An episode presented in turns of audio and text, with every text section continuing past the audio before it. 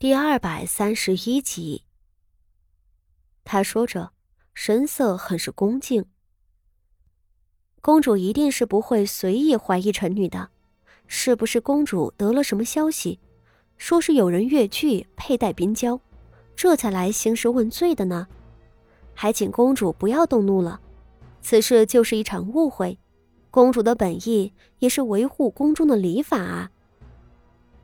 傅锦仪这话。瞧着是给了昭娇公主台阶下的，昭娇听了，强压下心里的那股子火气，狠狠道：“不错，本宫也是为了恭维法度。”这个时候，昭娇公主还以为面前的傅锦仪怕了自己，主动来服个软，好把这事儿给接过去。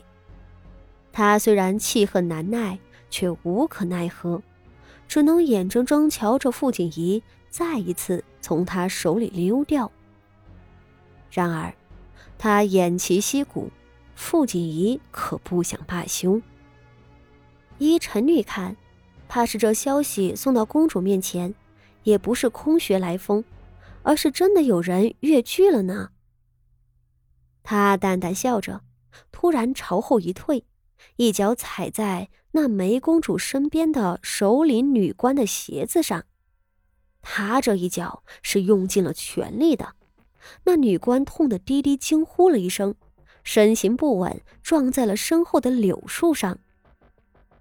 然而这一撞，竟从那女官腰带上的夹带里掉出一团焦黄色的东西。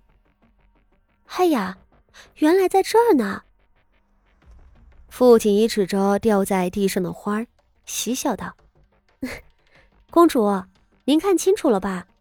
方才这花儿竟是从这位女官身上掉下来的呢。”一碧说着，一碧朝昭娇公主身侧服侍的女官道：“你们快来瞧瞧，辨认一下是否是冰娇花。”傅锦仪一番话，让在场所有人都傻了眼。那昭娇公主更是呆立当场。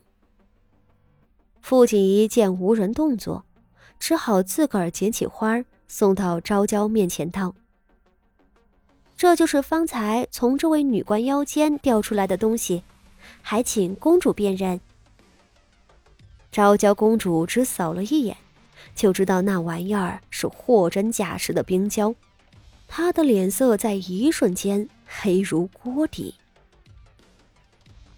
公主，这位女官实在是太放肆了。身为宫中的奴才，竟敢佩戴很多主子都戴不得的冰胶。傅锦衣昂首跪下，高声道：“公主一心维护宫中的礼法，还请公主重重惩治这位女官，以尽效尤。”什么？要惩治梅公主的女官？只听后头扑通一声。原是那个女官吓得摔在了地上，痛哭流涕道：“公主，公主饶命啊！不关奴婢的事的，奴婢明明是荣安县主，一定是他陷害奴婢。”哦，我陷害你？傅锦仪轻笑着：“这物证确凿，你竟想要抵赖？我也是不明白了。”我虽然身份卑微，好歹也是一品县主，你一个宫中的奴婢，我陷害你有什么好处啊？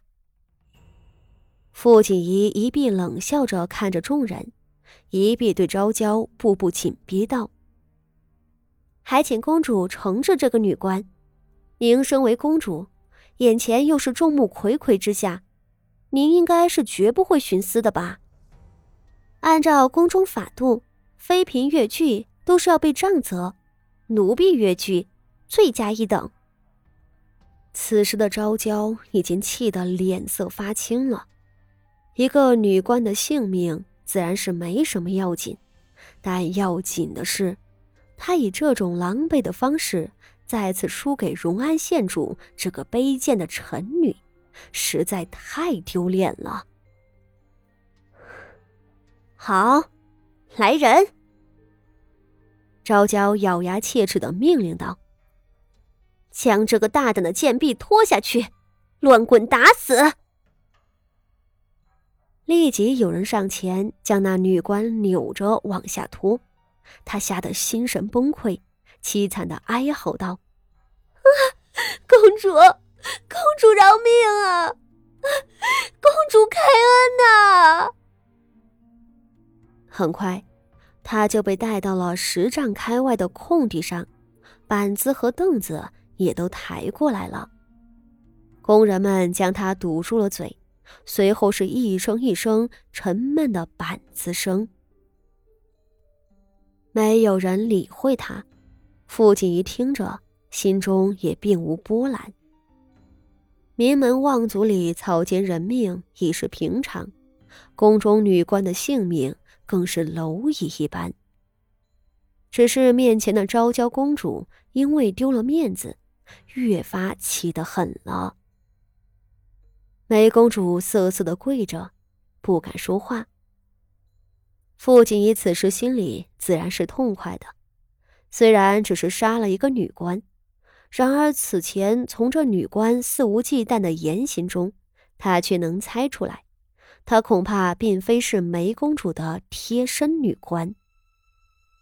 梅公主在宫里不得宠，日子过得小心翼翼，说话做事也是极为谨慎。不敢越矩的，她的下人难道就敢张狂起来？更何况，这女官可是当着梅公主的面跋扈的，虽然是为了打压傅锦仪，实则也是不把她的主子梅公主放在眼里。如此推论，这位女官极有可能是梅公主背后的靠山。也就是昭娇公主赏赐与她的女官平日里的职责，其实并不是服侍梅公主，而是帮着梅公主办好昭娇公主吩咐的事情，顺便掌控梅公主吧。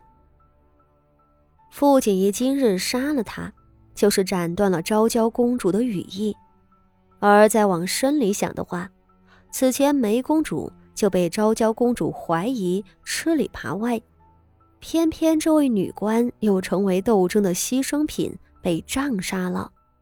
昭娇公主会不会认为这一起都是梅公主和自己串通的，以帮自己这个忙为交换，将昭娇公主安插的人手拔除，从而摆脱昭娇的掌控呢？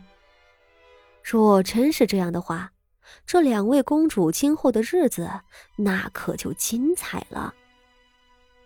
也亏得刚才梅公主一路赏花看景，让她有时间在柳树下发现了那江荷花，在被那女官钳住拉扯之际，调换了冰娇芙蓉，并神不知鬼不觉的塞到了那女官的腰间。不然现在受杖责的，怕是自己了吧？